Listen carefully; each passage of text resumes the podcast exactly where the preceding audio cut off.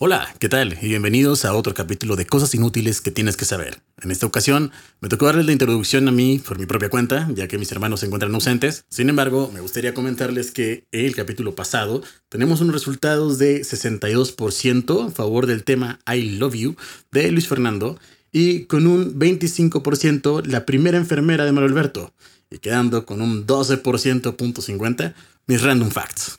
Muchas gracias por escucharnos y sintonizarnos en otro miércoles. Espero que disfruten este capítulo igual que los demás. Tengan un excelente día. Hasta luego.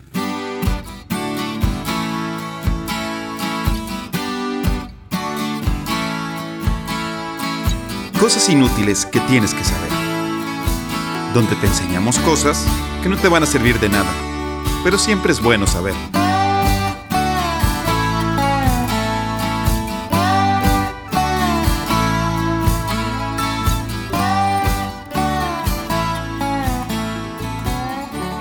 Hola, ¿qué tal? Bienvenidos a un capítulo más de Cosas Inútiles que tienes que saber. Otro miércoles. ¿Cómo están? Me acompañan mis hermanos. Mauricio.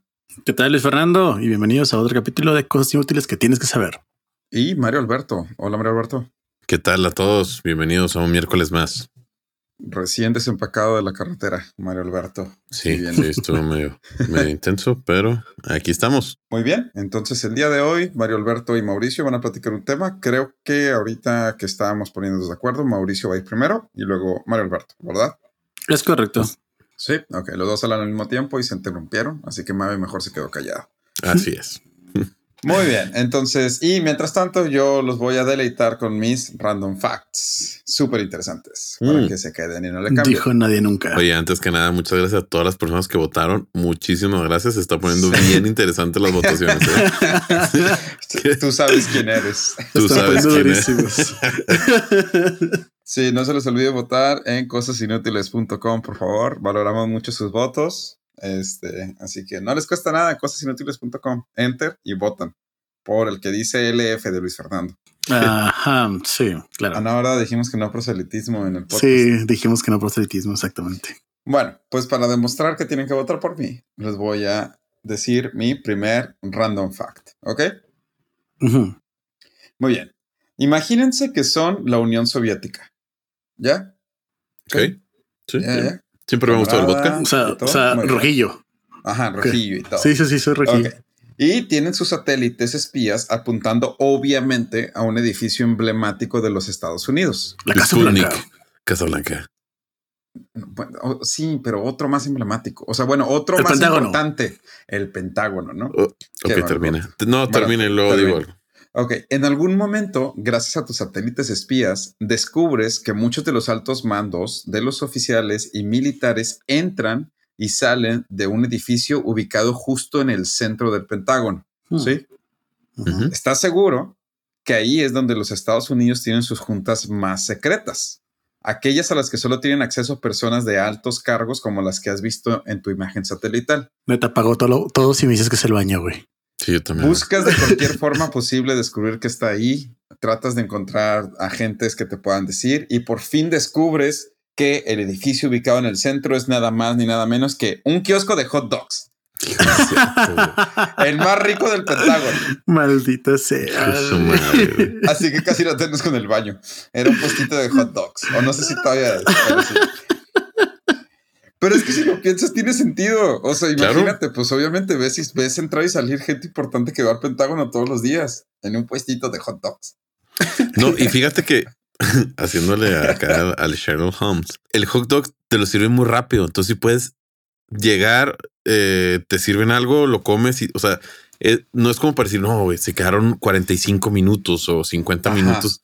No, es como que nomás llega su 20 minutos, fue un fuga. Salieron luego, luego de que están hablando, están organizando cómo aventaron las bombas nucleares en solo 15 minutos. Ah, pues sí, así es. Eh, la Unión Soviética tardó algunos años en descubrir que el edificio ubicado justo en el centro del Pentágono no era más ni nada menos que un kiosco de hot dogs. Pues está Así chido. que, sí, ese Qué belleza. Random fact del día. Este, ¿les parece si vamos con el tema de Mauricio? Of course. A este tema le titulé Crossover. ¿Por qué? Uh, Si ustedes creen que Spider-Man es un buen crossover, es porque neta no han escuchado todavía mi tema. ah, Tú crees que me va a dar vergüenza preguntar, pero no me va a dar vergüenza preguntar. que es un crossover. Sí. ¿No viste? Vimos, vimos la última película de Spider-Man juntos. Ah, no es cierto esto. ¿A qué se Es refiere? Un con crossover es cuando No varias, sé qué es varias- crossover. varias historias que no están directamente entrelazadas las unes en una sola historia. Las juntas, las encuentras. Hubieras podido empezar así, corazón. así tan pelado. Y bueno, como ya tenemos algún tiempo con esos capítulos, me toca poder hacer a mí mi propio crossover. ¿Por qué? En capítulos anteriores les expliqué acerca de los piratas. ¿Ok? Sí, sí. Sí. En otro capítulo les hablé acerca de los samuráis. ¿Cierto? Ok, A la sí. madre, un pirata samurái va a estar Cu- Cuando hablé. Y en otro, en otro capítulo les platiqué acerca de la conquista de América, la llegada de Gonzalo Guerrero, los españoles, etcétera, etcétera, ¿no?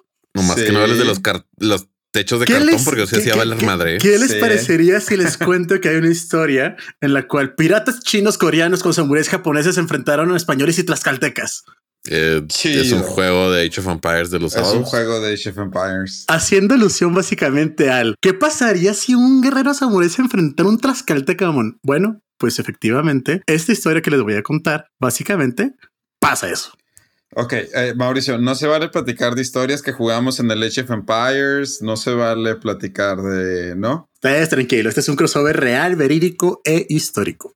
Si bien los españoles lograron encontrar América y con ello Sí. encontraron bastantes riquezas, estamos, al- bueno, ok, espacio-tiempo. Cayó Constantinopla, Mehmed ya se peleó contra Vlad del Tepes, el Draculón, ya Muy encontramos América, ya se acabó la Edad Media, ok. Estamos en la época de los descubrimientos. Deben de haber visto la cara de Mario Alberto. Sí. ¿Quién se peleó con cuánto? Con Drácula. Ah, ah, ya también les conté de eso. Es otra historia que Sí. les conté también. No prestes atención, Mavi, por el amor de Dios. Bueno, El X, el punto es- punto. Estamos conquistando América. Sí, ya tenemos América. De hecho, encontramos América. El problema es que la expedición de Colón realmente no era para encontrar América, era para llegar No. a la India. ¿Por qué Sí, querían ya. llegar a la India? Porque querían encontrar una ruta más fácil que pudieran controlar ellos que no fuera la ruta de la seda. Es correcto. Y más que nada, el problema es que incluso cuando ya tenemos América y todo eso, los españoles se concentran tanto en, ah, hay riquezas, excelente, exploten riquezas, exploten riquezas, pero pues se les olvidó la parte de, oye, pero sigo queriendo conversar con los asiáticos. En serio. O sea, Oye, o sea, ¿sí es cierto? ¿Eso, eso o sea, tiene sentido? O sea, Portugal, Oye. Portugal ya tiene el estrecho de Magallanes, güey. Yo no tengo nada. O sea, no mames. Oye, no me he puesto a pensar como que, ok, sí, qué bonito tu nuevo continente, pero no me resolvió mi problema. Sí, o sea, sigo sin tener mi ruta de comercio con Asia. sigo sin, sigo sin llegar a la India, es cierto, güey. Es no lo había correcto. pensado. Oye, muy bonito todo este oro que me estás trayendo, pero. y Sí, me encanta. ¿dónde Me-? Y el té, el jade, la cerámica. es- Sí, me encanta la historia esa de la Malinche, pero oye, yo no he llegado a la India. Muy bonitas estas cosas que les llamas tomates y aguacates, pero dude, por favor. Sí, me encanta meterme tabaco en mis pulmones, pero oye, Bueno, así es como 40 años después del descubrimiento del estrecho de Magallanes, los españoles fueron a dar nada más y nada menos con esta bella isla ubicada estratégicamente al alcance de los puertos principales de comercio asiático, conocidos hoy en día como las, Las Filipinas. Filipinas. Las Filipinas. no. Filipinas, como lo escriben ellos. Y es que realmente cuando, cuando, cuando ya se dan cuenta de todo esto, pues los españoles comienzan a hacer su, su movimiento ya de ya puedo comerciar con los asiáticos, salieron de Acapulco, de hecho, del puerto de Acapulco llegan a las sí. Filipinas y luego de las Sí. Filipinas regresan a Acapulco, ¿ok? Sí. Pero hay un tema muy interesante aquí en el cual estamos en esta época en donde pues no hay tanta seguridad marítima, es una nueva ruta de comercio donde llegan galeones cargados de plata a O comprar sea, Acapulco era inseguro. no, dude. o sea, no Acapulco, más bien las Filipinas. dude. Nadie, No, Acapulco nadie- sigue siendo inseguro. Sí, sí, Acapulco, Acapulco no ha dejado de ser inseguro nunca, güey. No mames.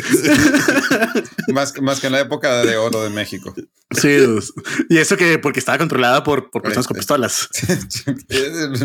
Con personas con pistolas. Tu primo. muy bien, muy bien. El punto es, Entonces, si me pones una zona marítima descuidada, donde llegan galeones españoles cargados de plata y llegan los principales mercaderes de los puertos asiáticos, pues vamos a dejarlo bien claro. Jack Sparrow le gustan mucho de esos. O sea, sí, es, es una- que le es gusta un más el mar Caribe, pero si pudiera, pues también sería Es correcto, lado. es correcto. No, no, no, no le voy a decir que había competencia de los piratas porque en esta época ni siquiera realmente había los piratas de los que hablamos antes. O sea, esto es como unos 150 años antes de eso. Ah. Pero de todas maneras, estamos hablando de los inicios de la piratería y específicamente de los piratas asiáticos. No, sí, y además, Piratas de la Polinesia no tienen el mismo catch que Piratas del Caribe. Es correcto. sí, sí, sí. O sea, aquí no estamos hablando de galeones que están peleando contra los galeones, estamos hablando de barcazas, literalmente de remitos con, con arcos que están llegando pues, a pelear, ¿no? Oye, pregunta, pregunta seria. Sí. ¿Crees que sean más famosos los del Caribe por lo, lo, lo estrecho que es Europa con, con América. Porque eh, del otro lado sí está más amplio, o sea, está más como, sí, que... Sí, sí, sí, totalmente. Era más fácil ser un pirata. No, y además hay más islas. ¿Dónde? Había más islas cerca de los puertos. O sea, imagínate que los puertos del lado americano de Norteamérica eran Acapulco, eran San Francisco. O sea, ah, había pues, muy pocos puertos, estaban bien lejos y no había islas en medio. Y nuestra historia está totalmente influenciada por las historias de, de España, de Estados Unidos, de, de esta zona. O sea, no, no, no asiático no queriendo, no queriendo, se conquista de, de este a oeste. Es decir, sí, Cristóbal Colón llega acá por Cuba y pues empieza de derecha a izquierda, si lo quieren ver en un mapa. En un mapa occidental, porque Wiss ya nos dijo que los orientales están alrededor. Empieza de Veracruz a Acapulco. sí, pero, pero eso es en toda la franja. no, sí, y, o sea, los puertos empiezan del lado derecho. Del lado derecho. Y una de las cosas más importantes para ser un pirata es que tienes que tener tierra firme en la cual llegar. Sí, sí, no te puedes reabastecer, no mames. Sí, entonces, mm. si, si te pones a ver un mapa del Pacífico, el Pacífico es enorme y hay muy pocas islas a las que puedes llegar y las islas que hay son muy peligrosas de llegar. Sí, de hecho el contrabandeo, o sea, los ataques piratas son allá en Asia porque tienes todo unido. Tienes Filipinas y luego tienes Australia aquí, lo tienes Oceanía acá y luego tienes Japón acá y tienes China aquí arribita. O sea, tienes todo en un solo círculo. Ah, ok, ok. Mientras sí, pero que es madre. Nadie, va a llegar a Acapulco. nadie se iba a ir a la línea de cambio de horario a atacar a alguien. No mames, sí, no, mames, güey. Nadie va a llegar a Acapulco. no, güey, no, no mames. Bueno, ok. Situada en el noreste de la isla de Luzón, en Filipinas, Cagayán era a finales del siglo XVI, la principal área de actuación de los llamados huacos. Los huacos son estos piratas que atacaban las costas de China y Corea pero que además estaban conformados por estos piratas que eran chinos, coreanos, y tenían a estos ciertos soldados con katanas que ya no servían a ningún amo, de los que nosotros conocemos y lo dijimos en nuestro capítulo anterior, como los Ronins. Toma, toma los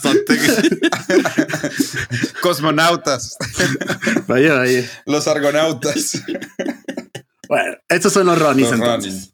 Sí, sí. Un grupo de exiliados japoneses, entre ellos delincuentes de poca monta y también algunos samuráis que robaban cualquier barco o que quisieran navegar cerca de ahí de Japón, ¿no? Las islas eh, del mar de China, Hainan, la actual Taiwán y la isla japonesa Okinawa eran víctimas habituales de la violencia extrema, extrema de las hordas piratas. ¿Ok? En ese momento se creían invencibles y comenzaban a hacerse grupos más grandes y más grandes y más grandes hasta que llegaron estos piratas que podían tener a su, dominio alrededor de 2500 piratas. Ok. Uno de esos, por ejemplo, era Lin Chen, creo. No, la verdad, ahí sí me pueden, me pueden corregir con el nombre, la verdad, pero es que no me acuerdo. Mauricio, nadie, nadie, es experto en piratas. Sí, ya sé, pero bueno, era, era Lin Chen o algo por el estilo y era conocido como el señor de la guerra. Y si son, no van a estar escuchando este podcast. Este señor de la guerra comenzó a escuchar que por allá, por, por las Filipinas, eh, comenzaban a llegar unos ciertos galeones de una tierra nueva descubierta por los españoles y que traían demasiada plata y que acercaban a muchos mercaderes asiáticos que tenían jade, pieles, cerámica, té, etcétera, etcétera, etcétera, ¿no? Y entonces decidió llegar a ver, pues, cómo estaba el rollo ahí, cómo funcionaba o qué. Como a ver qué onda, qué están haciendo ahí los filipinos o qué. Sí, qué onda, qué. Cuando llegan, se topa con que, pues, los filipinos sí, sí, sí, eran pocos y todo el rollo, pero pues tenían nativos todavía que querían defender sus tierras y aparte que ya tenían a varios españoles situados ahí, listos para, para repeler cualquier ataque, ¿no? Entonces, los españoles con sus cañonazos pues, le meten el susto de su vida a nuestro estimadísimo pirata, el señor de la guerra, y se dan cuenta de que ni siquiera 2.500 efectivos serían suficientes para poder hacer frente en las Filipinas, ¿no? Entonces, ¿qué es lo que hacen? Bueno, pues nos tenemos que poner un poco más inteligentes y durante algunos cuantos años comienzan ya a fortificarse en algunas tierritas por ahí, en algunos puertos, empiezan a hacer sus propias fortificaciones, sus fuertes, que eran fuertes piratas básicamente. Entonces, ¿qué es lo que hacían? Pues estaban ahí rondando y si pasaba un barquito por ahí, pues bueno, iban y atacaban ese barquito y, ay, tenemos botín excelente. Cosas muy pequeñas. Para, para que la gente lo, lo imagine, es que estos no son piratas de piratas del Caribe, ¿no? Sí, no, no, no. Estos de hecho, nadie es piratas del Caribe, güey. No, no, no. no sí, Bartolomeo, sí. A lo que me refiero, estos piratas no tenían acceso a, los niveles de pólvora, de cañones, de galeones que, nosotros nos imaginamos cuando, cuando nos viene la palabra pirata. Como dice Mauricio, estos iban en sus canoas, en sus barquitos, disparando flechas, a lo mucho flechas con fuego. O sea, eran, eran barcos muy arcaicos en ese sentido y llegaban los españoles con sus galeones a pum, pum, pum. Sí, de hecho. O sea. De hecho, los botanes, o sea, sí traían armaduras, de los portugueses. O sea, ya estaba demasiado influenciado este tipo de contrabando con los piratas, tanto coreanos, chinos y japoneses con los portugueses. Y sí tenían armas y sí tenían incluso pólvora y todo, pero no al nivel de un galeón español, por el amor de Dios. y mucho menos los cañones. ¿eh? O sea, eso sí ni lo cuenten. Los barcos no soportaban los cañones.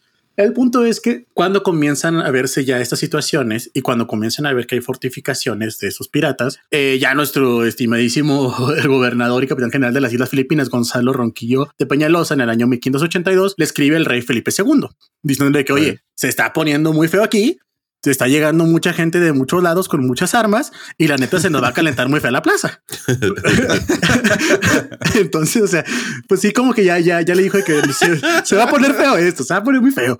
Entonces el rey de España dice, mira, la verdad es que no tengo tantos efectivos en España como para poder mandarlos a las Filipinas, este así nomás. Pues tengo que cuidar también la Plaza de México. Entonces, la Plaza de México. Sí, pues sí, sí, sí, sí, Frase, sí. frase, frase 100% norteña. ¿eh? Frase dicha desde hace cientos de años. Soy el galeón. en un galeón dorado. A la madre. Entonces, lo que se le ocurre al rey de España es, oye, puedo mandar a unos tres galeones más o menos que vayan con algunos españoles, sí, pero tengo unos compas ahí en México que son la pistola para pelear, que son los tlaxcaltecas. Entonces, los ah, tlaxcaltecas, como ya habían demostrado su amistad cuando pelearon contra los mexicas y ya eran pues con patos de guerra, dijeron, pues vamos a preguntarle si quieren ir. Oigan, aztecas, si quieren ir a dar de madrazos con unos chinos y samuráis, no sabemos qué es eso, pero fuga. Fuga. no existimos, pero vamos. Entonces trepan a todos estos tlaxcaltecas en los galeones y se los llevan a las Filipinas. Muy bien, muy bonita carta de cañón. Sí, y bueno, el punto es, cuando llegan las Filipinas, ¿qué es lo primero que se topan? Bueno, se topan con esta, bueno, con este más bien, este pirata, que ya es uno de estos guacos que se llama Taifusa, quien es el que ya había comenzado a hacer estas fortificaciones y se había empezado a preparar y dijo, ahora sí me la van a pasar a, pues, a pellizcar mis compas. Pero no contaba con que iban a llegar estos galeones españoles con tlaxcaltecas. ¿Qué es lo que pasa? Taifusama, como lo conocían también, reunió una flota de 18 zampanes y navegó rumbo al archipiélago filipino. Para combatir tan temible amenaza, el monarca español envió a su vez a la flota de siete embarcaciones de guerra, cinco bajales pequeños de apoyo. No les voy a decir los nombres, por favor. Gracias. por favor, no. Sí, no, definitivamente.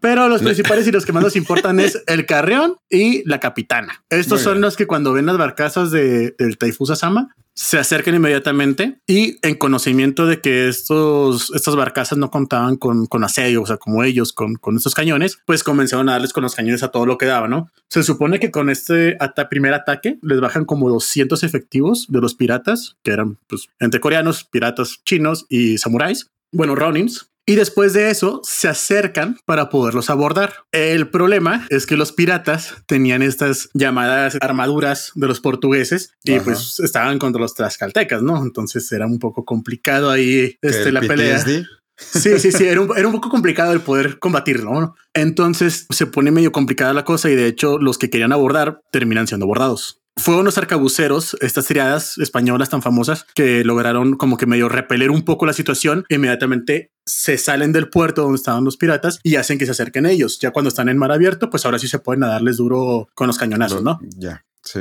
Cuando se dan cuenta de que la cosa está poniendo muy complicada, empiezan nada más a hacer el asedio ya desde mar, con cañones directamente a las fortificaciones y los piratas por fin salen. Cuando salen los piratas, los españoles se acercan a una, a una costa y desembarcan ahí. En la costa, pues ya se preparan poniendo picas literalmente para cuando lleguen los, los, piratas y se preparan con fortificaciones también ellos. Ya habían puesto sus cañones, ya estaban listos para darse en todo, ¿no?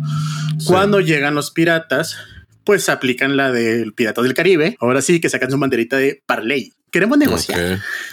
sí, claro. Entonces ya llegan los españoles y se a ver qué onda, pues qué, qué, se te ofrece o qué. Lo que no, está bien fácil. Ándale, yo estaba eh, aquí. Yo me imagino todos hablando Sí, sí, sí, español. Sí, sí, Sí, hablando de esa manera. Sí. Muy bien, No, está, está bien sencillo. O sea, yo estaba aquí a toda madre con, mi, con mis fortificaciones sin ningún problema. Llegaste tranqui. tú, me empezaste a dar en, la- en- en toda mi madre. Me, me destruiste mis fortificaciones. Este era más, compénsame. Compénsame la fortificación, compénsame a los que me mataste. Y ya, todos felices como siempre. Muy bien. El español de que, ¿qué? Y pues, pues el pirata de que, pues hablo chino, ¿qué, papi? Pues sí hablaba chino, de hecho. Sí, probablemente sí. sí, sí. sí. ¿Eh? Eh, sí, efectivamente, efectivamente, sí habla chino. Eh, Efectivamente, sí, sí. Eh, Aquí viene mi tema en el que no todos están hablando español y El punto es que efectivamente el español le dice, evidentemente no se te arma, compa, eso no va a pasar nunca. Se acaban las negociaciones, cada quien para su lado, pero lo que sí es que seguían siendo más piratas que efectivos españoles. ¿eh? Entonces los piratas dicen, pues todo nada, vámonos. Se dejan ir a la costa, desembarcan y salen corriendo literalmente, se topan con las picas y dicen, pues quiten las picas, pero los españoles muy inteligentemente y obviamente habían engrasado las picas con de grasa animal literalmente.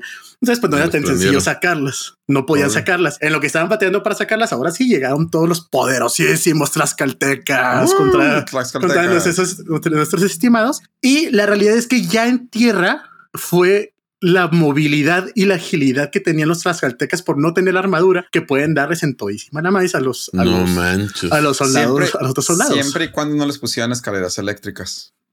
Pon tú, ándale. Es que las Filipinas acaban de tener sus primeras escaleras eléctricas. No, la, la, la Tlaxcala acaba de tener Ah, sus Tlaxcala, primeras- sí, cierto, Tlaxcala acaba de tener sus primeras escaleras eléctricas hace como tres años. Qué estupidez. Muy bien. Total, con esto, por fin, ya los tlaxcaltecas, los españoles también logran desmadrar a todos los piratas y a los Ronin que estaban en ese momento y ahora sí los comienzan a perseguir, ahora sí llegan al fuerte. Algunos incluso por la desesperación se tratan de escapar nadando, no se acordaron que traían armadura y se, se fueron hasta el fondo del mar básicamente con armadura. Y así fue básicamente como los españoles lograron recuperar las islas de las Filipinas de manos de los piratas, ronins y coreanos ah, con la ayuda de los españoles. Entonces sí, hubo una guerra entre tlaxcaltecas españoles contra piratas chinos, ronins y coreanos. Oye, ¿y sabemos si esos tlaxcaltecas volvieron a México? Nada, sí desconozco la mera verdad. No, no de tengo. hecho, en Guerrero, alguna de la gente de Guerrero tiene ascendencia filipina, porque ese era el puerto de entrada de las Filipinas. Mm. Mm, vaya, vaya. De hecho, cuando México se independiza, Filipinas era parte de la Nueva España. Sabes que el dato que sí tengo, de hecho, es que durante la huida de los piratas abandonaron en el, en el escenario katanas, armaduras, etcétera, que los guerreros sí tomaron como su botín de guerra, por lo cual sí es probable más que hayan regresado. ¿eh? Ya. Siempre me ha llamado mucho la atención las Filipinas porque es una mezcla entre Asia y pues España. Y España, eh, o sea, se, apelli- se apellían de que Hernández. Sí, pero de hecho es una mezcla entre España, Estados Unidos y, y Sí, Asia. está- está- O sea, sus números, sus números son en español. Los Sí, números que ellos salen en su idioma son en español. Uno, dos, tres, cuatro. Era el país más difícil para estar regateando con los vendedores porque te entendían cuando discutías entre, entre, entre Dale y yo cuando discutíamos en español. No podíamos decir el número porque nos entendían. Mm. Y si veía la tele, era como que era así de que watch it now, martes 3. O así. O sea, así era la tele. La tele era mitad de un idioma que no entendía, una cuarta parte inglés y una cuarta parte español. Ah, qué desesperante. Físicamente no nos debemos de, de distanciar tanto, ¿no? Debemos de, estar un poco parecidos a ellos. Ah, pues no. O sea, es que a final No de cuentas. Tanto como las- los turcos. Es que a final de cuentas en las Filipinas no hubo mucho mestizaje. Mm, ya. Este, solo, solo como que las clases muy altas se, se mezclaron con los, con los españoles. Entonces, los, lo que sí es que muchos de los estándares de belleza filipinos podría ser como que un estándar medio o un estándar normal en, en México, por ejemplo. Sí. Ya. O sea, la piel clara, los ojos rasgados, la nariz ancha, es, es visto en Filipinas como algo atractivo, porque la, Mm. la gente de las Filipinas es generalmente de tez morena. Porque al final de cuentas, pues las Filipinas eran parte de la Nueva España, eran administradas desde México, o por lo menos desde la Ciudad de México, que era la capital de la Nueva España. Y cuando México se independiza, México dice, No, pues esas islas de allá, mira. No, no manches, están lejísimos. Güey. Mira, España, tú te las quedas allá, que no, vaya muy bien. Oye, pero lo que sí estaba viendo es, o sea, si es una belleza eso de que hayan utilizado las Filipinas. Si ves la distancia entre las Filipinas y Acapulco, y la distancia que tenía que hacer entre cualquier puerto asiático y luego llegar al estrecho de Magallanes y luego pasa, subir ah, todo hasta, Portugal, dude, era absurdo de veras, ¿eh? Oye, pero hay, hay grabaciones de gente de las Filipinas hablando en español. De hecho, la expresidenta de las Filipinas hablaba español fluido y es un acento bien raro, ¿eh? O sea, y es un acento, era un acento nativo antes. De hecho, el problema es que cuando los gringos entran y conquistan las Filipinas, se encargan de limpiar completamente. ¿Ibas a decir eso, no? Sí, no, lo que iba a decir de hecho es que, o sea, pues desde este entonces, que estamos hablando de 1580, 1500 específicamente, de hecho, no dejó de ser de España, o sea, incluso 1590, sí, el, el Daimayo japonés le, le dice a Filipinas, oye, ¿qué te parece? Mejor te vienes conmigo te haces mi, mi, vasallo y pues tienes tu propio gobierno y todo el rollo, nada más pues me pagas tributo ya. Los españoles no lo permiten y es hasta 1898 que los, que los estadounidenses pues ya se quedan con las islas, básicamente. Por eso, pero eso significa que hubo todavía gente a principios de los noventas que español era su idioma natal, sobre todo gente de clase alta, porque es que a diferencia de la conquista, o sea, en Filipinas no fue una conquista, sino sí fue una ocupación. Seguía habiendo mucha gente nativa. A diferencia del continente americano, donde el continente americano, la verdad es que la mayoría de la gente que provenimos de estos países, pues tenemos un, ancestros mayoritariamente. Mestizaje absurdo. De allá. O sea, en las Filipinas es completamente lo contrario. Son las Filipinas, sí, nomás eran las élites de las islas, las cuales eran o mestizos o criollos. Pues sí, de hecho. Fue una ocupación, sí, cierto. Y fue una más ocupación al estilo. En Asia se usa mucho ese término, el término de ocupación. de hecho.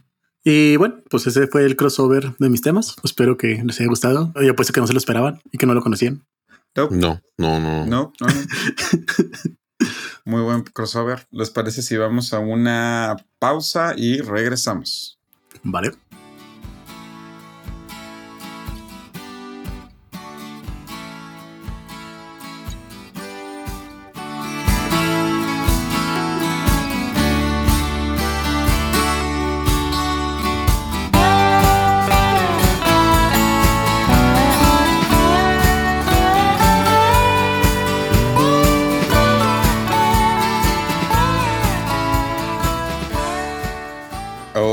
Después de esa pausa estamos de vuelta con mi segundo random fact. Este random fact, no sé si Mabe a lo mejor lo sepa, quién sabe, porque está relacionado con la Segunda Guerra Mundial. No le cambien, está chido, no le cambien. Después de que Alemania invadió Holanda en la Segunda Guerra Mundial, tuvieron un problema muy grande. La geografía holandesa hacía que fuera muy fácil encontrar los aeropuertos nazis y bombardearlos, ¿sí? O sea, una vez que Alemania conquista Holanda, era muy fácil para los aliados encontrar las bases aéreas alemanas. Pues no me nada Holanda. no está tan complejo. Pues Entonces, los alemanes ingeniaron una forma de solucionar esto. Construirían una base aérea, la más grande de todas, de madera, ¿sí? Para distraer a los aliados. Los alemanes no escatimaron en gastos, planeación y en detalles. Enviaron soldados a construir, reconocer y acomodar los aviones y hangares de madera. Hasta llegaron a poner armas antiaéreas. De madera todo, ¿no? O sea, armas antiaéreas, hangares, aviones, una enfermería, eh, tanques de gasolina, todo para fingir que era su base aérea más grande. Meses y meses pasearon hasta que los alemanes dieron el proyecto por terminado. Sí, o sea, planeación, ingenieros, soldados y todo. Entonces, cuando estaban los soldados ahí, llegó el primer ataque aéreo. Los soldados empezaron de que a mover y una vez que las alarmas aéreas sonaron, empezaron a mover aviones y fingir que se estaban escondiendo. Y ya pues fueron los alemanes a esconderse abajo de los búnkers, ¿no? Y así de que... cállate, que no nos escuchen. Y entonces ahí están los alemanes escondidos en sus búnkers. Escucharon un avión pasar y esperaron a escuchar las bombas explotar y esperaron y esperaron y esperaron. Total que nunca escucharon la bomba explotar. Sí, nomás escucharon los aviones pasar. Entonces, los alemanes salieron temerosos, pero al mismo tiempo curiosos de saber qué fue lo que pasó. Salieron de los búnkers pensando que les habían dejado bombas de tiempo. Pero tal fue la sorpresa de los alemanes al encontrarse con 10 bombas de madera con la frase Wood for Wood. Es decir, madera por madera. No mames. Resulta, resulta que los aliados rápidamente dedujeron lo que están haciendo los alemanes, pero prefirieron terminar para que gastaran todo el tiempo. O sea, prefirieron dejarlos terminar para que gastaran todo el tiempo, material y todo lo que estaban haciendo y luego atacarlos con bombas de madera. No es cierto esto, güey. Nada, no te puede dar para tanto, no juegues. Sí, no te da para tanto. Dicen, no sé, es, hay gente que da testimonios de que sí es cierto de los dos bandos. Lo más gracioso de ah, todo esto es los que se subieron al avión de los aliados. Ellos sabían que era una broma de los alemanes, ¿no? Pero al final de cuentas, pues eres pues no era broma, era un. Pues sí, era, un mecanismo de distracción. Ajá. Pero al final de cuentas, pues te pueden tumbar. Y no traes bombas, traes bombas de madera. Sí, sí, sí, es, es, lo que me... Entonces, imagínate que una broma llega a ese punto en el que dices, no, ¿sabes qué? Pues sí, nomás para fregarme a los alemanes me voy a subir al avión y les voy a tirar estas bombas y sí. Se me complica un poco. No, o sea, no, no, bueno, en, teoría, en, teoría, solo, en teoría solo mandaron un bombardero. Güey, sí, los aviones, Operación broma, operación broma saliendo. operación broma 1, 2, 3. 1, 2, 3, operación broma saliendo. Y luego volvemos a ver entre ellos de que ¡ah! Aventando las bombas para matar a los alemanes. ¡Ah! ya le piqué al botón, se van a morir. ¡Ah! De madera. Veo tres aviones de alemanes de madera. Sí, no, no creo. No creo que alguien se haya arriesgado a eso, pero no, o sea, yo sí, no hay problema, pero no es como que vas solo, güey. Vas con escolta o vas con, con balas reales. Desperdiciar chingo mil recursos en el, güey, tengo una broma. Te mamaste. Bueno, pues hay, hay reportes de soldados alemanes. De hecho, eh, eso de que salen temerosos a ver las bombas está escrito por uno de los generales alemanes. Y hay reportes de los soldados de los aliados que también participaron en eso. Así que, a ver, puede que sea broma, ¿no? De esas bromas que se pasan entre generaciones y generaciones, pero pues a mí me pareció curioso. Hay una bomba de madera en uno de los museos de la Segunda Guerra Mundial que se dice Wood for Wood. no mames. Que haya sido recuperada de donde haya sido, pues eh, igual la bomba existe y ahí está y dice Wood for Wood. Entonces, ese es mi fact de ahorita. Está chido. Oh, pues bueno. Nice. ¿Les parece si pasamos al tema de Mario Alberto? Adelante. Ahí les va. Pues este lo titulé El de la Edad Media. ¿Alguna vez se han imaginado cómo era haber vivido en la Edad Media? Bastantes veces. Sí, muchas veces. Sí, la verdad sí. Si usted es de los que piensa, porque yo tenía un amigo que decía que le hubiera gustado haber vivido en la edad de los caballeros, castillos y Robin Hood. ah, está bien chido. A mí sí no me hubiera gustado, la neta. A mí sí no me hubiera gustado. Yo sí lo admito. Bueno, pues lamento quitarles el sueño de Rapunzel, ya que la Edad Media no era andar a caballo, ni buscar batallas de honor gritando I'm the King of the North. La verdad, la verdad es que la época era bastante desagradable y cosas tan simples como asearse o ir al baño, simplemente, al menos que tuvieras decenas de sirvientes esperándote en tus predios, ya que este servicio básicamente estaba reservado solo para la clase alta. Y aquí hablo de alta, alta.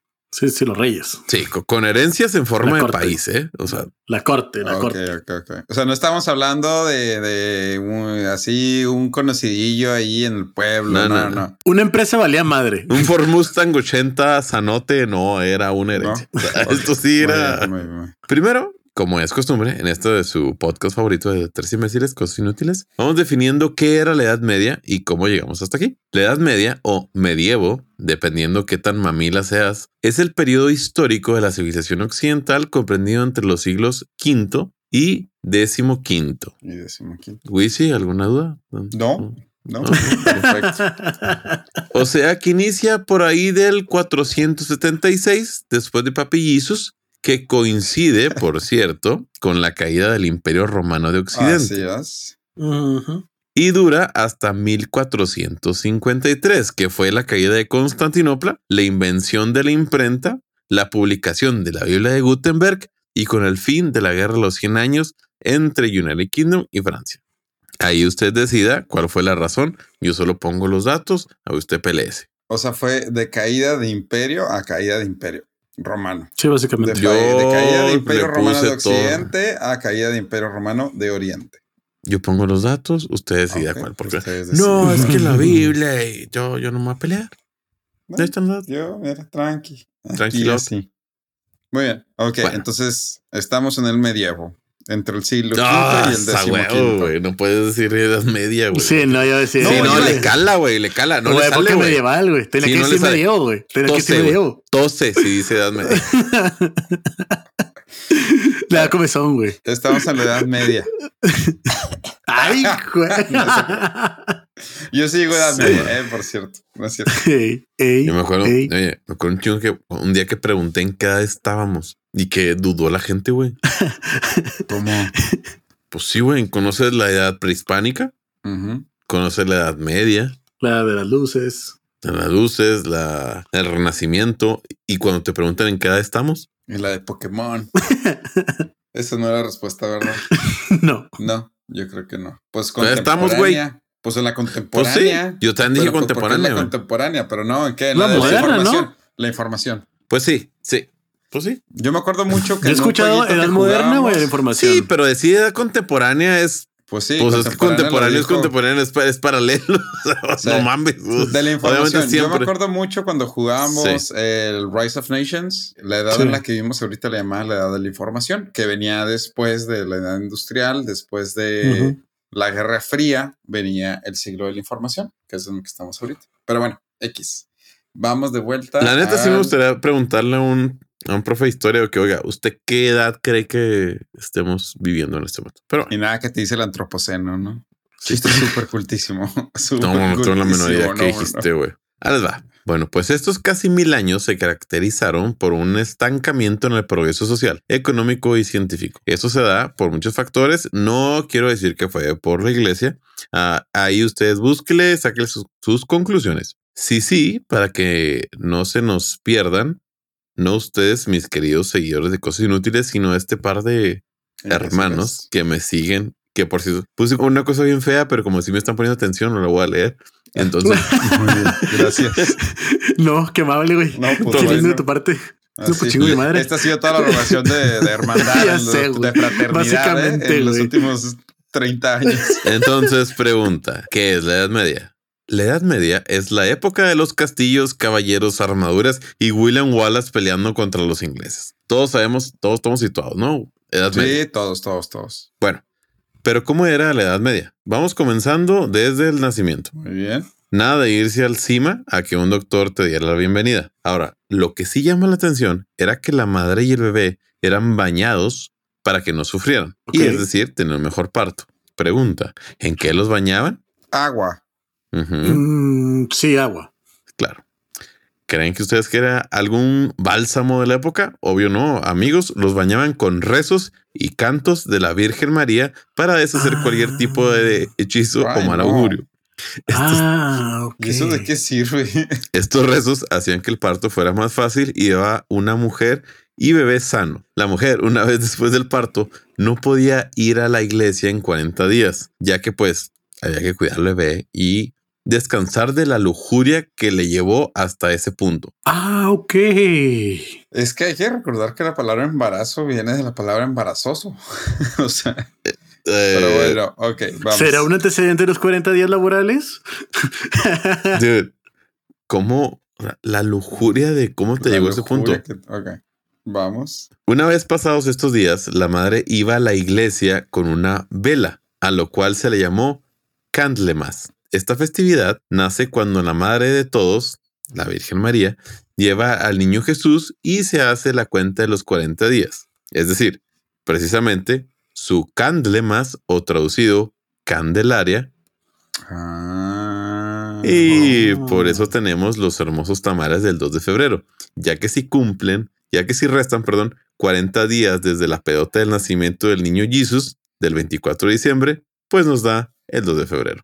Oh, o con una cuarentena hecha y derecha. Eche, de hecho, Muy bien. Ah, yo no comí tamales ahora. No, nosotros no todavía no es 2 de febrero. Yo sé, pero no vimos un tamal en Mm, toda so, Navidad. No Sí, puedes comer toda todavía. Navidad. Sí, Bueno, sí. entonces- Voy a tener que comer tamales oaxaqueños, eso voy. Bueno, esta es la historia que encontré. También dicen que es por la presentación de Jesús en Jerusalén. Así que, pues, ustedes saben. Que creo que como, como que se cruzan. O sea, como que la- lo presentó a los 40 días y por eso, Candelaria y todo. Ah, Ya, ustedes, las personas que le sepan ahí nos dicen. El punto es que la gente en la Edad Media, en el medievo, no podía, las mujeres sobre todo, no podían ir a la iglesia hasta 40 días después de haber dado a luz. exactamente. Ahora bien, ya nacido, viene una parte que ya no es tan graciosa, pero pues hay que contarla. Estudios afirman que los padres rara vez se encariñaban o más bien mostraban algún efecto a los niños. Y no es que fueran mal padres, era más bien un mecanismo de defensa, ya que 7 de cada 10 niños no llegaba a la edad adulta. Es que duraban tan poquito que no te podías encariñar. No, es que lo peor es que ya lo hacían como por. Ah, a hacer.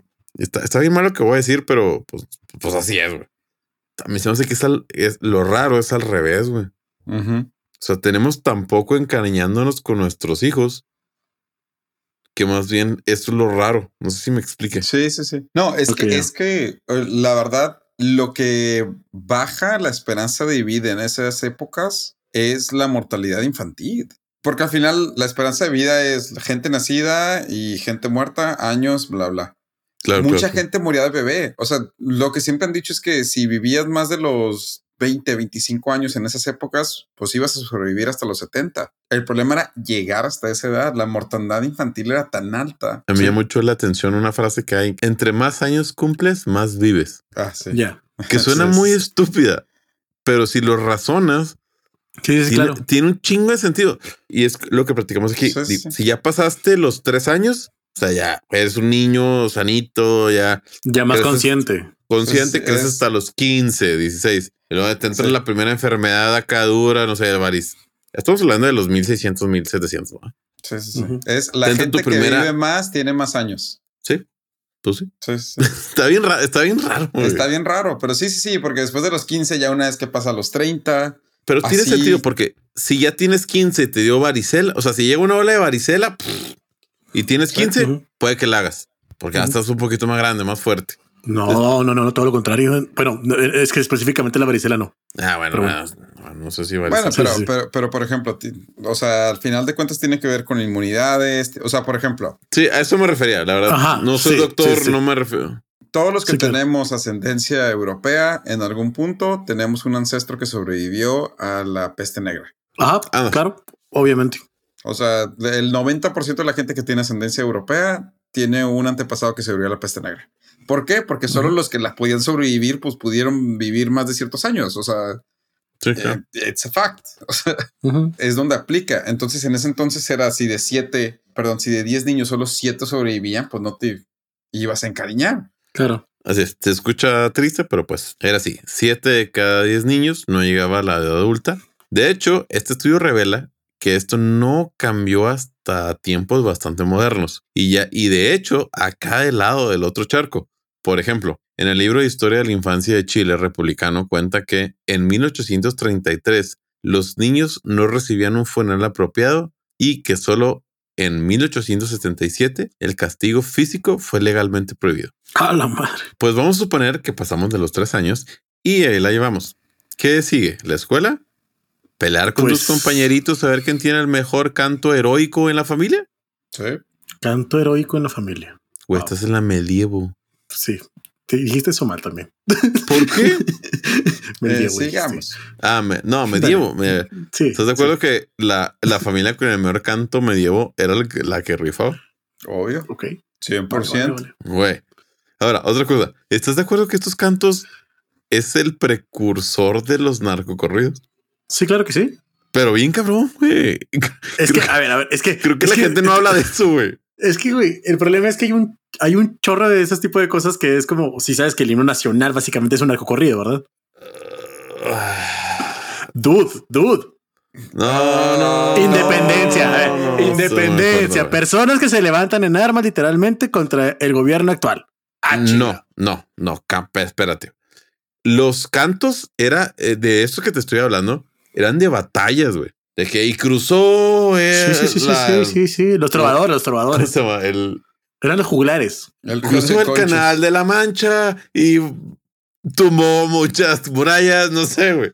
O sea, Destruyó a todos los moros y. Sí. sí. O sea, era el precursor de esto. O sea, no tiene mucha diferencia al culiacanazo, güey. O sea, sí, sí, sí, lo, que voy. lo capto, lo capto. Nada que ver con el himno, no mames. No, güey, no tiene nada que ver, güey. No, no le batallas en específico. De hecho, de hecho, qué interesante, güey. Ahora que lo mencionas.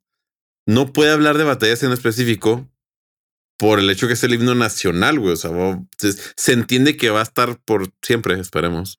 Sí, estoy de acuerdo, sí te entiendo, pero es una plática para la cual todavía no estamos preparados definitivamente.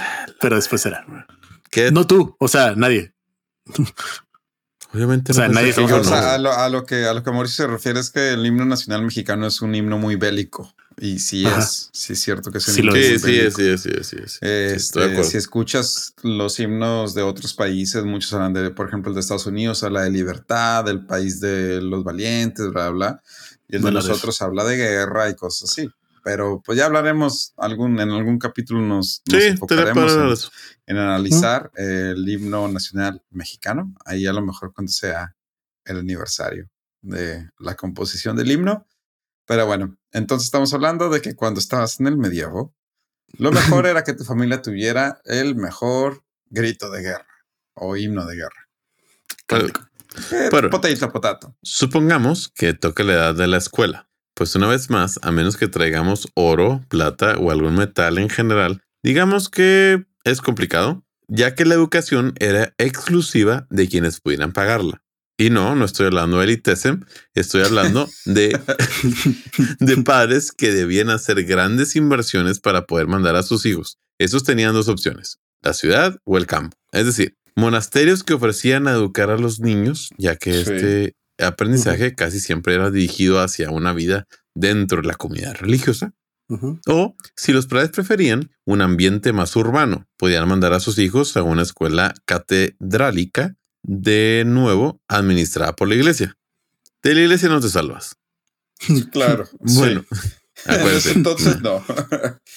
Recuerden, Edad Media. Bueno, y si no había suficiente dinero, pues las escuelas municipales también existían pero los planes de estudio también se alineaban con la religión y pues obvio, no era la misma calidad. Obvio. No nos culpen. Los niños que estaban destinados a convertirse en caballeros eran escogidos en casas de otros caballeros para aprender sus artes marciales y las niñas nobles podían recibir educación de monjas, obviamente en un convento. Obvio, sí.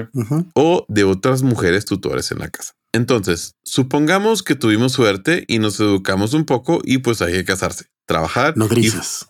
Y, y, formar una familia. Pues no el, nombre de la señora nodrizas era, nodrizas. Sí. ¿Qué tiene? no, no, no, que no, no se acordaba el nombre, pero bueno. Oh, ok. Qué bueno. Entonces es la hora de formar una familia. Pues el amor en la época medieval, si bien en la élite se caracterizaba por uniones entre gente familia, imperios o lazos de paz entre naciones, acá en el bajo mundo había de todo. Y era bastante si se contaba con el amor entre sus miembros. De hecho, lo complicado del matrimonio en esta época era que no necesariamente se debía tener testigos. ¿Ah, ¿En serio? O sea, nomás era como que no, pues estamos casados. Eso significa que una declaración hecha rápidamente o en caliente la declaración, no lo, la pareja de amantes, seguida de la consumación, es decir, relación, era consideradas como un contrato válido. Y subrayé contrato y le puse negritas para que Mauricio entendiera lo que me refiero con contrato. No para que Wisi, porque Wisi decir, chivo. O sea, era un contrato válido. Ok. Sin embargo, este tipo de contrato era muy difícil de probar de modo que la mayoría de los matrimonios tenían testigos. Que aquí lo que está chido. Entonces, la, la tradición de los edictos matrimoniales también deriva de este problema. Sí, sí, totalmente de acuerdo. O sea, hasta la fecha tenemos contratos hablados. No quiere decir que sea fácil acreditarlos. A mí me llamó la atención el tema de los edictos matrimoniales, que es cuando se hace público. Exactamente que hoy en día básicamente es el equivalente del registro público del registro público civil. O sea, de hecho, yo me fui un poco más tú vas a hacer un contrato y lo pones súper público. Yo me fui así como al oficial de la federación, ¿se me fue el nombre? Sí, al oficial de registro público. No, no, no, no. A lo que hace la federación diariamente, el, registro. No, no. El diario oficial de la federación. El diario, oficial, de la federación. Diario oficial de la federación. O sea, era, era así como que, eh, todo el mundo entérese porque aquí va a haber algo. va a haber un cambio. Sí, sí, los edictos era la forma de publicar literalmente las cosas oficiales. Era la forma de decir, hay fe pública de que pasó ah, esto. Ok, ok, ok. Sí, sí, sí, eso Hay fe pública. Hay fe pública de que pasó esto. Sí, a eso. Hoy en día todavía tenemos adictos, ¿eh? Ya sé, güey. Eso fue lo que más me Sí. gracia, güey. Sí, yo sé. dijo casi mil, no, casi 500 años después. O sea, por ejemplo, si yo te quiero embargar y no te encuentro en ningún lado, digo de que, ah, bueno, voy a publicar adictos. Oye, Mario, te voy a embargar. Oye, Mario, te voy a embargar tres veces. Oye, Mario, te voy a embargar y ya te pueden embargar. Sí, sí, está un poco Te lo dijeron tres veces. Sí, en el, perio- en el Eh, periódico eh, de mayor circulación, Eh, ¿eh? eh, compa. A ver, aquí Estaba en el está diario, en el grabado, diario, mira, eh, en el diario de delicias. Tres veces. En el, en el Heraldo, güey. Heraldo, patrocínanos. O el diario que quiera. Señor Contreras, por favor. Bueno, las ceremonias de matrimonios no siempre eran efectuadas por curas, ya que con el tiempo asumieron el papel de testigos oficiales del Santo Padre y eran quienes transferían. Otra vez. em- no, no, no, es que esta la responsabilidad de los curas en las iglesias era para transferir la esposa al cuidado del esposo. Ah, mira nomás. Sí. Vaya. Mientras la iglesia siempre ha tenido opiniones sobre el matrimonio y cómo debería llevarse a cabo, el matrimonio fue oficialmente perfilado como sacramento, sino hasta el cuarto concilio de Letrán. No tengo ni idea de qué estás Tengo, hablando. tengo por qué saber eso, güey. neta. Tengo como negativa idea. Es decir, la gente que sí lo sabe Sí. lo acabo de olvidar. Porque Sí. estoy yo aquí. 1215 después de Cristo. Es todo Ah, lo no, que no, les puedo bien. decir. No. Que se pactó, no. ¿Quiénes estuvieron involucrados? ¿Quién sabe? ¿Quién ¿Dónde fue? fue? ¿Quién no fue? Si el secretario de Relaciones Exteriores no quiso ir. ¿Quién estaba en la- contra? No. ¿Cu- ¿Cuándo Sí. se adoptó en México? Que Si mandaron una a la Guardia protesta. Nacional o no. Haya Mira. protesta una afuerita. No, no tengo la No, menor no idea. tengo la- 1200.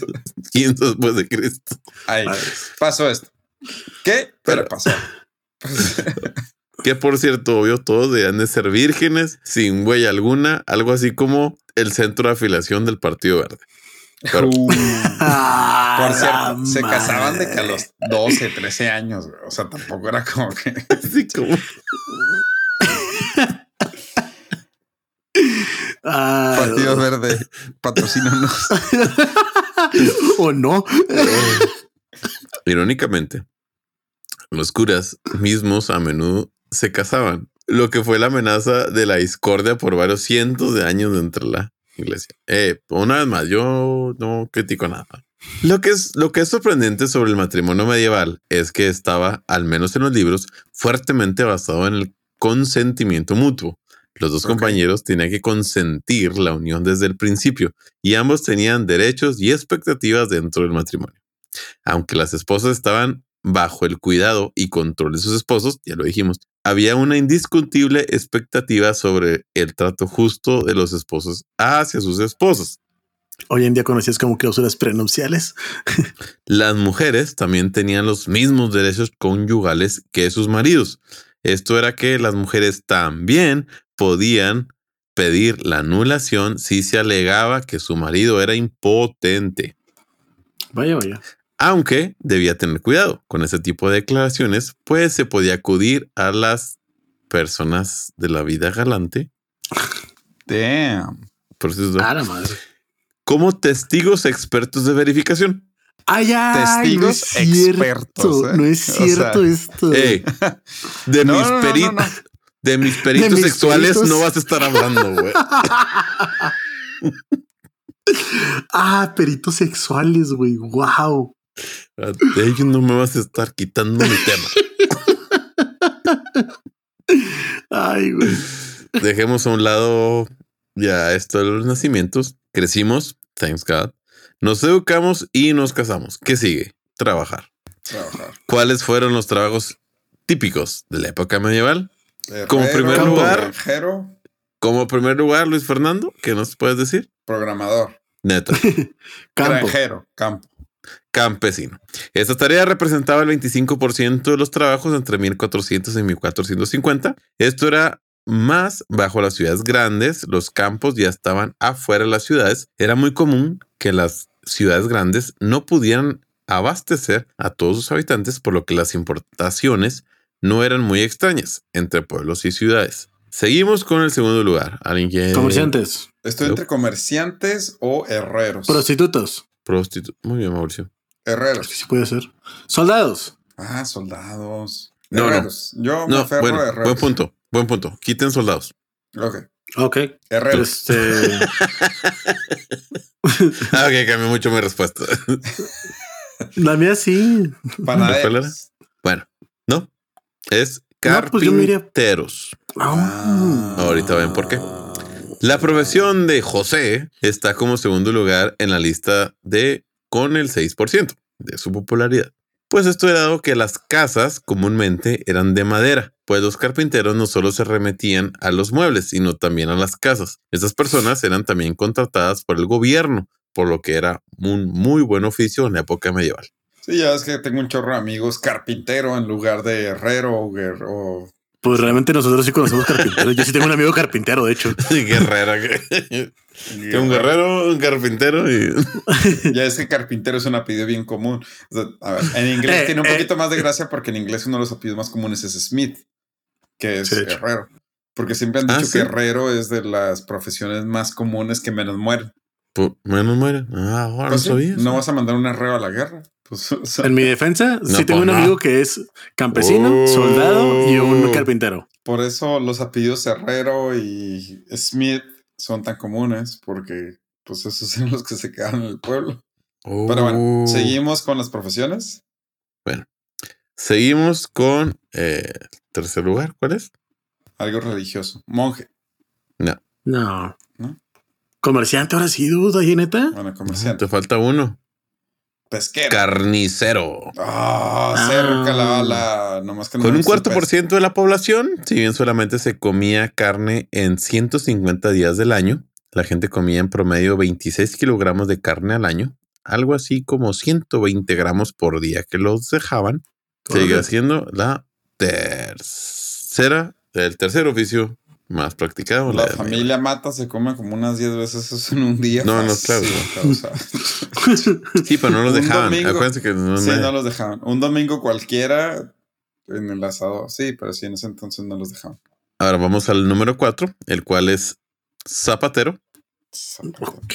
La verdad no tengo nada que decir, está muy aburrido. Así que por último, aún, aún menos interesante, trabajador de iglesia. Ahí está, Mm. monje. o- No, me tomé Ok. la, No, no me tomé la molestia de buscarlos. Ahí los vemos. saludos. Ahora, lo que está chido es, si usted se está preguntando cómo es que saben esto los historiadores, pues está bien interesante. Y es que algún godín medieval, sirgodilesco le puse yo, rodilesco. sí hizo su papeleo anoche. Pues resulta que en Francia se encontraron registros de casi 100 años de contribuyentes a la corona, de los cuales se tiene casi 10 mil personas No registradas juegues. con nombre y sobre todo ocupación. Así que La ocupación es lo más Sí. importante. Déjate Sí, el nombre. El antecedente El nombre como quieras Sí. Así que nos hizo la 100 chamba, pero que sí bonito, este Mike Wazowski medieval. Mike, no hiciste tu papeleo, ¿no? Sí, güey. Él sí lo hizo. Vaya, vaya. Sí, este güey hizo su papeleo y gracias a él tenemos. Sí, por ahorita que les dije porcentajes, no era porcentajes de personas, era porcentaje de tax Pues representados a la corona. Wow. Sí, está bien chido, güey. No, sí está, sí está. Sí, estoy en botana, la verdad. Sí, ¿cómo te hubieras imaginado en qué trabajar las personas? Bueno, Sí, es, un, no, es, es un recaudador de rentas que sí su jale. no, y por un chingo de años, güey. Sí. Y qué bueno que se tienen, que se tienen estos. Bueno, Qué chido, No. ¿no? O sea, digo, sí, no cambia nada, pero está muy padre saber. Pues no, pero está interesante saber en qué trabajaban nuestros antepasados. O sea, Sí. Vaya, vaya. Así termino mi capítulo de cómo vivía la gente el- en el medievo. muy bien. Vaya, vaya. Muy extenso. Muy interesante. También recuerden que algunas personas en el medievo les ofrecían comprar parceles de tierra en el cielo, ¿eh? Cierto. O sea, les ofrecían comprar terrenos en el cielo. O sea, si creían que el real estate en la tierra estaba caro, imagínate en el cielo, ¿eh? Si creían que ahora estuvo No, cabrón, otra cosa, olvídense. No, hombre, compa, te aseguro que en cinco años esta madre va a valer un chingo. No mames, güey. No, no, no, lo digo en broma, lo digo en broma, Pues sí. pero imagínate, ¿cómo le pones precio al cielo? Pues es, Sí, sí, sí, claro, güey. O sea, le puedes poner un cero y agregarle otro y pues va a ser lo Y mismo. no pasa nada. Sí, no pasa nada. Bueno, pues sí, la época medieval, la que muchos de nosotros romantizamos, tal vez. Y en realidad es que era una época muy fea para vivir. Será muy feo. No, de hecho, quité muchas cosas. Yo creo que para da para otro capítulo. Yo te, te lo, además te la paso, güey. Sí. O sea, te ya en unas semanas tú habla de lo otro. Sí, o sea, te puedes morir de una gripa. Por eso decimos salud cuando estornudas. O sea, era, era una época sucia, fea, triste. Sí, era fea. Era fea. De hecho, y, de hecho es muy sorprendente. Cada vez que leo libros de esa época es muy sorprendente cómo sobrevivimos a esa época. O sea, era una época en la que. Cómo la gente sobrevivía. Ajá. O sea, en la que entraban y destruían y mataban. Y... Pero bueno, eso tal vez será para otro capítulo. Este. Mabe, ¿quieres decir algo? No. No sé, no, no sé si se nos hace muy fea la medieval porque ya sabemos algo. Porque si te vas un poquitito atrás, poquitito, a ver, si retrocedemos 500, 500 más, haber sido de que tribus y ya esa tribu no existe. ah, no, no, sé si es porque empezamos a saber. Sí, en uno de nuestros capítulos anteriores yo hablo de una tumba eh, comunal que encuentran de, de, una tribu encontrada creo que en Ucrania o en Polonia, donde la brutalidad con la que mataron a la gente de la tribu es horrible. O sea, y, es una brutalidad que está casi demostrada que fue intencional. O sea, no, no fue por territorio, no fue por nada, fue para matarlos. Por venganza, por lo que sea. Eh, también lo de Otzi, cuando platicamos de Otzi, pues también lo de Otzi viene de lo mismo. O sea, Otzi murió de una herida de alguien que le disparó una flecha subiendo una montaña, una montaña. pues no sabemos, ¿no? O sea, pero, pero al final de cuentas, pues antes era muy fácil ir a matar a alguien y pues ya, te ibas y no pasaba nada. Sí, de hecho.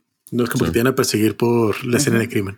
No es como ahora que sí, claro, un porcentaje, la minoría de los crímenes son resueltos, pero oye, pues mínimo. Ah, pero sí tienes que estar, o sea, sí, sí, pero sí tienes que ser un poquito inteligente para, para, para hacerlo.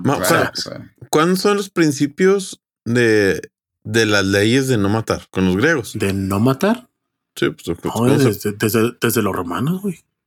No mames. O sea, más o menos un año por ahí que nos puedes decir. Pues es que no, no, no te puedo decir ningún año, la verdad. No, no tengo ningún año para decirte. O sea, ¿cuándo, ¿cuándo, empezó a ser penalizado por algo o alguien no matar? Ah, son diferentes leyes, o sea, son diferentes lugares donde se penalizaba de diferente manera y penalizabas algunos asesinatos y otros no. ¿Se me explico? O sea, no hay forma de decirte que a partir de este momento específicamente. No, no, por algún año, o sea, 1500. Te puedo decir que incluso los romanos, o sea, incluso los romanos que estamos hablando de antes de Cristo, ya tenían sus normas de convivencia social donde asesinar a alguien era penado y podía ser perseguido. Es, es, es lo que voy a decir. ¿En qué momento las mismas tribus dijeron de que no puedo estar pues, matando. o sea, o sea de, ok, te puedo decir la ley del taleón. Ojo por ojo, diente por diente, ojo por ojo. O sea, ¿por qué? Porque vida por vida. Ya, ya, eso voy. Pero, o sea, ya de la manera como. No sé, 500, 600 antes de Cristo. Sí, sí, sí. No, mucho más. No, mucho más. Sí, mucho antes, mucho antes, mucho antes. Ahora, está interesante. Sí, mucho antes. Sí, era regla de convivencia. Ya da para otro capítulo. Ya vámonos, porque es muy tarde. Así es. Bueno, vámonos. Regresamos con mi último random fact. Entonces vamos a una pausa y regresamos.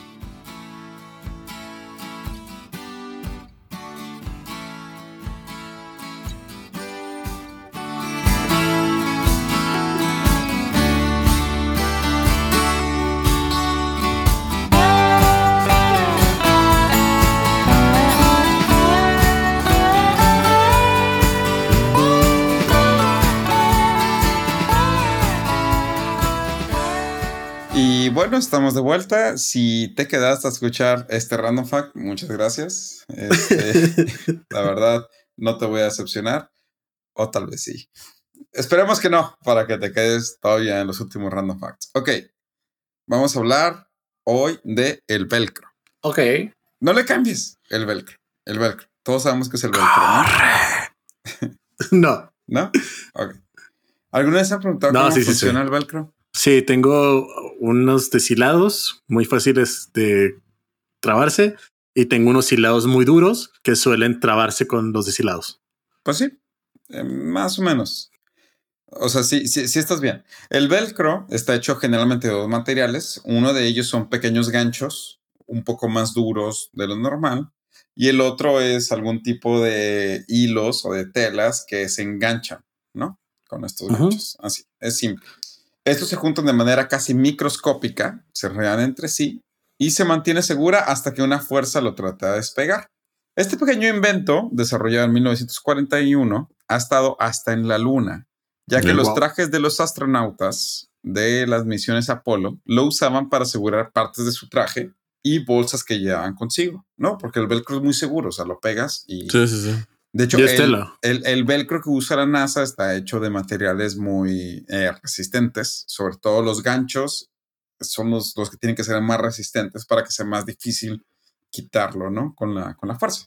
Pero bueno, ahora, este no es el random fact, ¿no? El random fact no tiene que ver con el, o sea, sí tiene que ver con el velcro, pero es que en realidad no se llama velcro.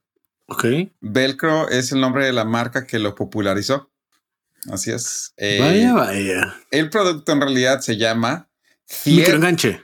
cierre de gancho y bucle. ¿Es español? No, bueno, Ay, no, no es español, pero pues es casi. O cierres gruesos de gancho. Ah, Claro. güey. Cierres gruesos de gancho. Cierre de gancho y bucle o cierres gruesos de gancho. Conocido en inglés como Hook and Loop Fasteners. Sin embargo, la empresa británica Velcro, fundada por el mismísimo inventor del producto, el suizo Georges de Mestral, patentó el producto y por ende se convirtió en la empresa líder del mismo. Y es por eso que hoy en día le conocemos Velcro como el Velcro, cuando en realidad se debería llamar cierre de gancho y bucle o cierres gruesos de gancho. ¿Y todavía, Vaya, tendrá vaya. todavía tendrá la patente? Probablemente sí, porque la patente es como de, ¿De qué año es? 1950. Ah, neta. Sí. Según No yo, lo vieja. patentó en Suiza como en 1950. Es, es un invento. O sea, yo sé que ya ahorita muchos de nosotros no nos imaginamos nuestra vida sin el velcro. De hecho, eh, el reloj que traigo usa velcro. O sea, casi todo lo que usamos Mm. usa velcro en algún punto. Y es un invento reciente. Tiene menos de 70 años. Vaya, vaya. Y a lo mejor la patente ya está liberada, obviamente ya debe estar, no, no liberada, pero le deben estar pagando regalías a la empresa Velcro, que es la que lo patentó a nombre de eh, este inventor, eh, ingeniero mecánico, no manches, estoy viendo la, literalmente la patente. George de Mestral. Este, Y todo viene de que una vez fue al campo y cuando estaba subiendo a la montaña, vio que unos dientes de león se le pegaron a él y a su perro. Sí. Entonces se preguntó por qué y cuando lo investigó a nivel microscópico era porque los dientes de león tenían esos ganchos que se pegaban a la piel, bueno, perdón, a, la- a los vellos del perro y a los vellos de él mismo. Y de ahí viene el invento de el velcro o en su nombre genérico, cierre de gancho y bucle o cierres gruesos de gancho. Se Es expiró como- ya la, se expiró ya, ¿Se la, expiró ya la patente. Ah, ok. Sí. Sí, ya. Es como llamarle PRIT a lápiz adhesivo O los Sí. Kleenex, güey. Kleenex a los pañuelos. Así es. El tape. tape a la cinta La adhesiva. cinta adhesiva. Así que Velcro es uno de esos también. Solo que es un poco más difícil de, de- de pensar porque nadie diría, oye, ya ponte tu chamarra de cierre de gancho y bucle. Dude. Bueno, La empresa sí, y factura bastante. oh, sí, ¿Neta? obviamente. Sí. es- Pero bueno, ese es mi random fact del día de hoy. Y con esto nos despedimos. No se les olvide votar en cosasinútiles.com. ¿Algo que quieren decir antes de despedirse? Vámonos. Muchas gracias. Nos vemos a la próxima. Gracias y hasta la próxima.